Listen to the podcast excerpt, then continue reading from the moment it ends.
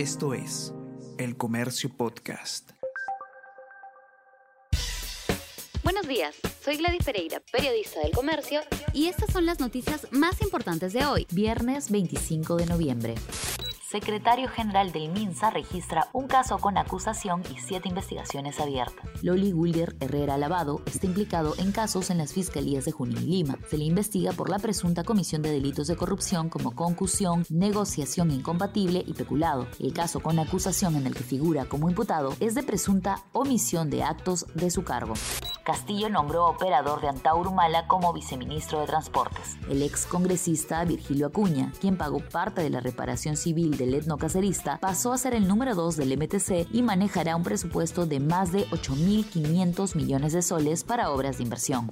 Confianza del consumidor en Lima Metropolitana disminuye a 38 puntos y continúa en tramo pesimista. El índice de confianza del consumidor para Lima Metropolitana, elaborado por Apoyo Consultoría e Ipsos, se ubicó en noviembre en 38 puntos, cifra menor a los casi 40 puntos de octubre. Es poco probable que se den mejoras significativas en los siguientes meses.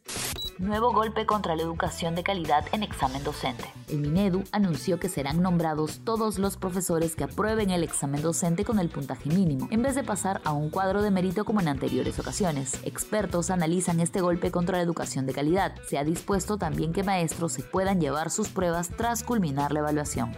El 70% de Kiev está sin electricidad tras bombardeos rusos. Última descarga de misiles dejó fuera de servicio todas las centrales nucleares por primera vez en 40 años. Falta de energía obliga a Ucrania a cerrar fronteras con Hungría y Rumanía. Esto es El Comercio Podcast.